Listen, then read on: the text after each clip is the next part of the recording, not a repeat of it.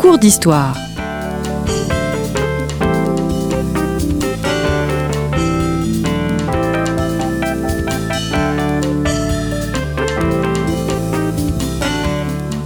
On retrouve Marie-Gwen Carichon.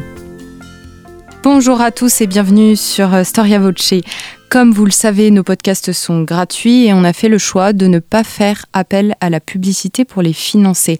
Alors si vous souhaitez que cette aventure continue, je vous invite à faire un don à notre association. Pour ça, il suffit de cliquer sur le lien indiqué dans la description de ce podcast. Et en faisant ce don, vous recevrez un abonnement gratuit au magazine Histoire et Civilisation premier cours d'histoire aujourd'hui sur un régime que l'on connaît peu, que l'on comprend difficilement, mais qui a été le plus long régime républicain en France depuis 1789, 70 ans. Je veux parler de la Troisième République qui succède au Second Empire. Comment cette République se met-elle en place? Comment fonctionne-t-elle? Sa constitution a-t-elle évolué? A-t-elle fait débat? A-t-elle convaincu les Français euh, de la République. Ils ont tout de même connu en un siècle deux empires, deux monarchies et trois républiques. Et pour discuter autour de ce thème euh, vaste, euh, je reçois aujourd'hui l'historien Bertrand Joly. Bonjour. Bonjour. Vous êtes spécialiste de l'histoire politique du début du 19e et du 20e siècle et euh, vous connaissez Storia Voce. Vous êtes déjà venu pour parler de votre dernier livre sur le boulangisme euh, qui a été édité euh, chez CNRS Éditions. Alors c'est vous aujourd'hui qui allez nous parler des fondements de la Troisième République et vous allez revenir ensuite pour les deux autres cours d'histoire. L'un traitera de la question sociale et l'autre de la question religieuse. Première question sur les fondements de cette Troisième République. Quand et comment concrètement se met-elle en place?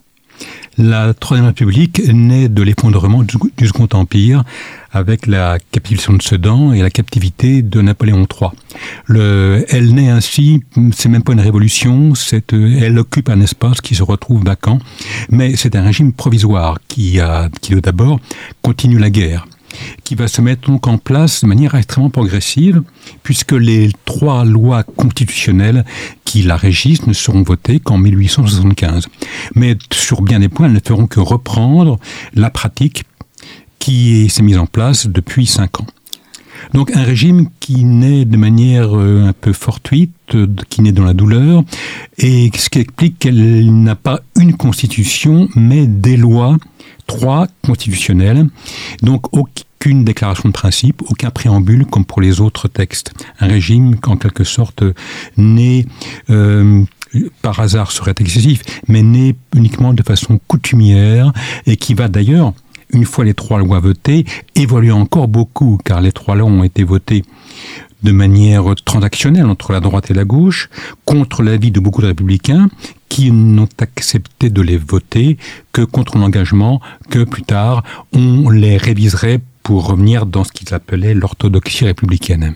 Alors pourquoi ces lois constitutionnelles, elles mettent autant de temps à être euh, rédigées, à être votées? Pourquoi 1875 Parce que l'Assemblée nationale élue en 1871 à la demande de Bismarck, qui voulait avoir euh, des interlocuteurs crédibles pour faire la paix, cette assemblée a une majorité monarchiste qui entend bien faire la restauration, restaurer le roi.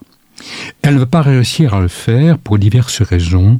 L'une des principales est que les royalistes sont divisés en deux familles, vous le savez, les orléanistes et les légitimistes et que le comte de Chambord, que les orléanistes vont se résoudre à accepter, faute de mieux dans l'immédiat, le comte de Chambord refuse le drapeau tricolore et derrière ce symbole, il refuse la France libérale qui s'est mise en place d'une manière euh, très incomplète, mais enfin qui s'est mise en place depuis la Révolution française. Le comte de Chambord veut revenir à une conception légitimiste, euh, théocratique presque, de la royauté. Ce qui bien sûr pose problème, mais qui est inacceptable, y compris pour une partie des royalistes. Qui fait que, comme le dit euh, un prélat euh, de l'époque, euh, espérons que Dieu ouvre les yeux au comte de Chambourg ou les lui, ou les lui ferme à jamais. Donc on attend en fait sa mort pour pouvoir faire la restauration. Celle-ci ne se fait pas et devant la remontée bonapartiste, les royalistes et les républicains inquiets s'entendent pour aboutir à une transaction, ces trois lois qui organisent l'existant, mais encore une façon, de façon provisoire. Le vainqueur, quel qu'il soit, entend bien les adapter à sa façon. Alors que disent ces trois lois Ou plus euh, simplement, à quoi ressemble la Troisième République Comment elle fonctionne? Eh bien, elles sont très incomplètes. Elles, omettent un certain nombre de choses qui devraient se trouver dans la Constitution. Par exemple, toutes les garanties pour les citoyens. Elles se, elles contentent d'organiser les pouvoirs publics de façon très sommaire et leurs rapports. En gros, elles confient le pouvoir exécutif à un président de la République. Elle confie l'exécutif donc à un parlement en deux chambres, un régime bipartiste, ce qui est contraire à la tradition républicaine. Et en fait, elle organise déjà, sans le savoir, elle organise déjà l'effacement du pouvoir exécutif au profit du Parlement. Il est prévu que les ministres seront responsables devant le Parlement. Et dès lors, elle prévoit aussi que les actes du chef de l'État doivent être contresignés par les ministres ce qui prévoit déjà l'effacement futur du président de la République. Donc un régime qui est ambigu. Est-ce un régime présidentiel? On pourrait aller dans cette voie-là. Un régime à l'américaine. Est-ce un régime parlementaire à l'anglaise? On pourrait aussi aller dans cette voie-là. En fait, ça va organiser un régime hyper parlementaire et un régime d'assemblée où le pouvoir exécutif est constamment en situation d'infériorité par rapport au Parlement. On peut dire que c'est un régime parlementaire pour résumer? C'est, à mon avis, je crois que c'est un régime plutôt d'assemblée. Un régime parlementaire à l'anglaise, comme il fonctionne à Londres, ressemble, ne ressemble pas du tout à la Troisième République dans la mesure où le, le régime anglais euh, accorde au pouvoir exécutif quand même une, large marge d'initiative, d'indépendance et de responsabilité. Alors vous avez évoqué euh, le moment où ces lois ont été votées et en fait elles n'ont pas fait l'unanimité, euh, ces lois constitutionnelles. Loin de, là. notamment les royalistes entendent bien le jour où ils arriveront au pouvoir les transformer en une monarchie, une vraie monarchie, et surtout l'extrême gauche, les radicaux, restent fidèles à la conception de l'Assemblée unique conventionnelle, investie de tous les pouvoirs. Les radicaux n'admettent pas la séparation des pouvoirs chez. Les, élus du peuple sont investis de la totalité de la souveraineté. Et donc, c'est eux qui vont gouverner, ne confiant à l'exécutif qu'une délégation provisoire et toujours revocable du pouvoir. Donc, c'est cela qu'ils veulent et c'est cela qu'ils vont tenter de faire advenir à travers l'aventure boulangiste dont on a déjà parlé. Euh, ils, pas, ils ne vont pas réussir, mais il n'empêche que la République va naître d'une sorte de compromis purement coutumier entre la lettre des trois lois et la pratique. Par exemple, le, la République va rejeter catégoriquement la dissolution après l'expérience malheureuse de 1877. En revanche, elle va conserver, malgré les demandes radicales, elle va conserver et le Sénat et la présidence de la République, mais auquel elle confiera une magistrature purement d'influence qui existe. Le chef de l'État a une prérogative essentielle, c'est lui qui désigne le président du Conseil. Fonction qui n'existe pas dans les trois lois, qui est née purement de la, de la nécessité d'avoir un principal ministre. On imagine donc euh, toutes les faiblesses que cela confère au gouvernement. D'autre part, l'éclatement en plusieurs partis, qui est une tradition bien française, fait qu'il est extrêmement difficile de constituer une majorité ministérielle. En permanence, le gouvernement doit courir après les députés pour former sa majorité, majorité toujours fragile, toujours menacée, qui explique l'instabilité ministérielle extrêmement forte qui va caractériser la plupart des périodes de la Troisième République. Alors cette instabilité, elle était prévisible. Est-ce qu'il y a eu des propositions pour essayer euh, de l'empêcher et, de trouver une stabilité dans ce gouvernement? Il y a eu une réflexion qui commence pratiquement dès les années 1980 et qui va se poursuivre jusqu'en 1940. Dans l'entre-deux-guerres, ce sera le thème de la réforme de l'État. Mais tout en fait a déjà été dit, d'une manière assez lucide, dès les années 1980 sur l'instabilité. La nécessité de rééquilibrer l'exécutif et le législatif, la nécessité d'avoir des partis constitués, solides, pour permettant de créer une majorité. C'était plutôt des groupes, des... Jusqu'en 1901, de toute façon, il n'y a pas de parti puisqu'il n'y a pas d'association reconnue. C'est la loi 1901 qui va obliger les groupes politiques à se devenir des vrais partis au sens moderne. Évolution d'ailleurs qui se fera très lentement. Euh, pendant encore très pendant une dizaine d'années, par exemple, le, le Parti radical n'aura pas un groupe unique à la Chambre des députés.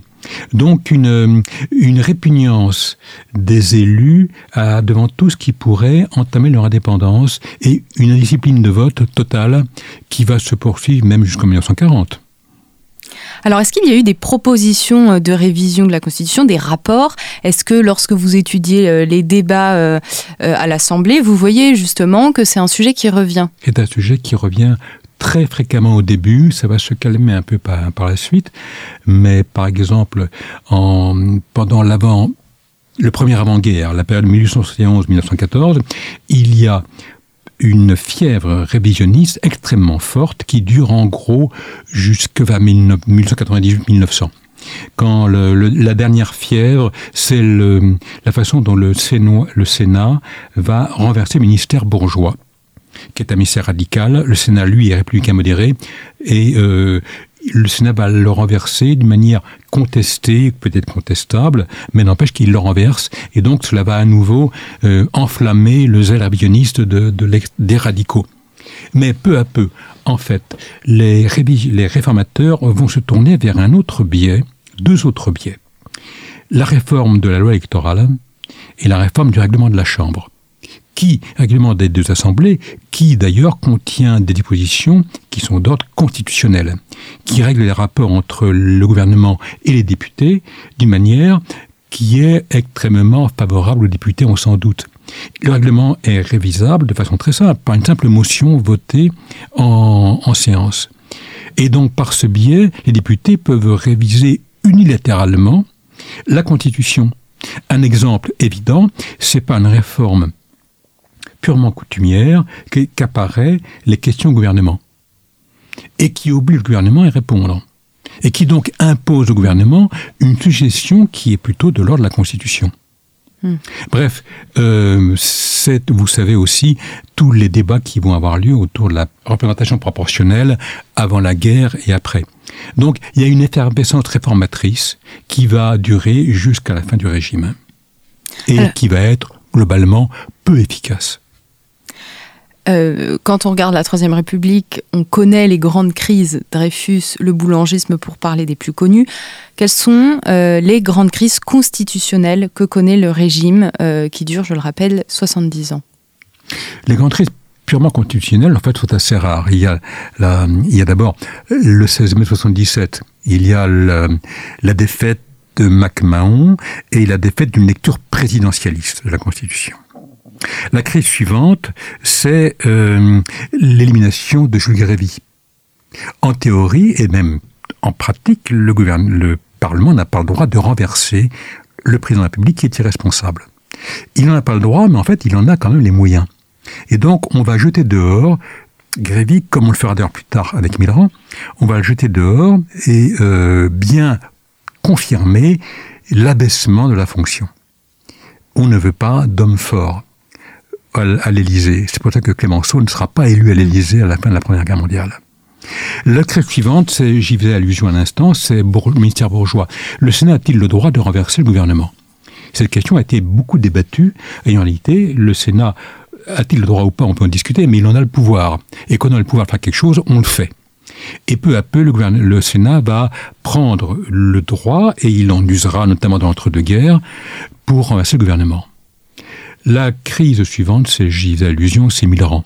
Quand Millerand veut à nouveau redonner à l'exécutif plus d'autorité, plus d'autonomie, il sera liquidé par le cartel des gauches dès 1924. C'est la plus grande crise. Après, il y aura les, velléités réformatrices après le 6 février 34, la grande crise euh, terrible, euh, et le ministère Goumergue qui, a été constitué pour réviser la Constitution et qui peu à peu va euh, échouer, puisque le péril s'éloignant, vous connaissez le proverbe, passer le péril à Dieu le Saint, les cas radicaux et la modérés vont oublier leur accès de sagesse et vont finalement torpiller tous les projets de, réforme de la Constitution. La dernière crise, ce sera le 10 juillet 40 à Vichy. Alors malgré toutes ces instabilités, et puis quand vous parlez de cette constitution, du fonctionnement de la politique, on a l'impression que le français est très très loin euh, de... Enfin, sa voix est assez loin finalement de la décision qui est prise euh, à l'Assemblée. Est-ce que néanmoins cette troisième République, elle convainc les Français euh, du bien fondé de la République? Parce que vous l'avez dit au début, il y a encore des partis monarchistes, il y en a plusieurs d'ailleurs, enfin il y en a au moins deux. Est-ce que après la Première Guerre mondiale, finalement, la République, c'est une évidence? Alors, c'est ce que l'on dit, c'est la tradition. On dit que le, régime a été très contesté à ses débuts par euh, l'extrême gauche, la commune, et puis après la remontée socialiste à partir des années 1880, et aussi par l'extrême gauche radicale qui va donner, notamment en partie, le boulangisme. Donc une contestation à gauche, une contestation à droite, vous l'avez dit, les royalistes et les bonapartistes. Alors la contestation à droite va, en fait, vite s'affaisser. La défaite de l'époque boulangiste va sonner le glas des espoirs de restauration, tant royaliste que bonapartiste. La contestation à gauche, elle, va continuer à monter, mais d'un côté, elle va être aussi récupérée par le régime qui va réussir à absorber d'abord le parti radicaux et puis même une bonne partie du socialisme. Ce qui explique la naissance du Parti communiste après la guerre d'une opposition nouvelle qui refuse de transiger avec le régime et qui va d'ailleurs peu à peu transiger quand même avec lui. Donc les Français euh, vont peu à peu accepter la République et même l'aimer tout en la critiquant. Les Français n'ont jamais compris l'instabilité ministérielle qui pour eux est, une, un signe de dérèglement. Et ils ont des reproches à faire à ce régime sur le secteur, bien sûr. Le monde ouvrier, on y, on y viendra une autre fois, le monde ouvrier va reprocher au régime de peu faire en sa faveur. Mais globalement, le régime va se faire accepter, reconnaître et même va susciter un vrai attachement.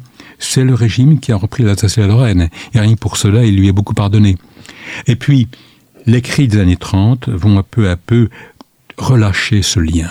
Le régime va s'avérer incapable de faire face à la crise économique, aux nécessités nouvelles du gouvernement, et les Français vont un peu se détacher d'un régime. Jusqu'où va ce détachement Je crois qu'il ne faut pas l'exagérer. Je, pense que notamment le gouvernement gouverne efficacement dans les années d'immédiate avant-guerre. Le gouvernement d'Aladier est un gouvernement à poigne qui arrive à réformer et à faire repartir l'économie. Mais euh, il y a quand même un doute, et ce doute explique que peu de gens aient défendu la République au moment suprême dans la débâcle de mai-juin 40. Alors vous nous avez, euh, on a insisté justement sur cette instabilité euh, ministérielle. Comme dernière question, j'aimerais vous demander, Bertrand Joly, quelle coupure chronologique vous proposez de faire pour avoir certes une vision globale mais assez juste du régime pour nous donner des repères? Combien de partis dans la Troisième République? Ah, ça, les historiens adorent ce genre de, découpage, mais il est toujours contestable par nature. Je pense qu'en général, on admet, c'est pas, c'est pas moi qui le dis, on admet que la première décennie, les années 70, c'est ce qu'on appelle le recueillement. Il faut régler la question du régime, payer l'indemnité de guerre, reconstruire le pays, reconstruire une armée, c'est donc une, une, décennie un petit peu à part qui ne compte pas. Je pense que... Donc là, on est jusqu'à quelle date à peu disons près? En gros, jusque vers 1879, l'arrivée des républicains au pouvoir pour de bons camps. MacMahon démissionne et euh, les républicains ont désormais les trois pouvoirs, l'Élysée, le Sénat, la Chambre. Ensuite, je pense qu'il y a une sorte de d'unité dans la période qui va de 1879 jusque vers 1902-1905 c'est la période où la question religieuse domine nettement les débats. C'est l'époque aussi où, ont, lieu les tentatives et leur échec de réformer le régime, le modifier ou l'abattre. C'est l'époque où s'esquisse de façon d'ailleurs très, très faible le ralliement des catholiques à la République. Il échoue parce que, on y reviendra, il échoue parce qu'en fait une bonne partie des catholiques sont déjà ralliés à la République pour, sur bien des points. Donc, en gros, jusqu'à la séparation de l'Église de l'État en 1905, où la question religieuse, après cette date, la question religieuse cesse d'être la question dominante, même si elle conserve une très forte euh, importance qu'il ne faut pas nier. Mais néanmoins, ce n'est plus la question dominante maintenant, c'est la question sociale qui va être la question dominante. Ensuite, il y a la guerre, qui bien sûr est une, coupure décisive qui change énormément de choses dans le régime. C'est par exemple l'époque où on a appliqué ce qui est une hérésie pour les, juristes, les décrets-lois. Le pouvoir exécutif se retrouve investi de la capacité de faire des lois. Même s'il est prévu que le Parlement les ratifiera, pour y revenir dessus après, ce que le gouvernement ne fait pas en général, il y a donc un changement quand même grave et ces pratiques décrets-lois vont se poursuivre dans l'entre-deux-guerres. Et puis, je crois qu'il y a les années 20 les années 30 qui ne sont pas pareilles. Les années 20, c'est une année de reconstruction, et de reconstruction rapide et au total assez bien réussie.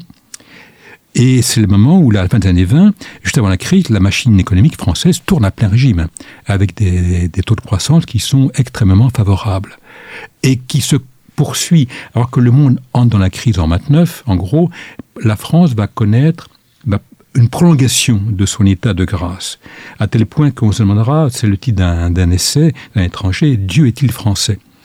La France semble en dehors, elle a tout lui réussi. Et vous savez qu'elle va elle aussi à son tour entrer dans la crise tardivement, mais qu'elle aura aussi plus de mal à en sortir.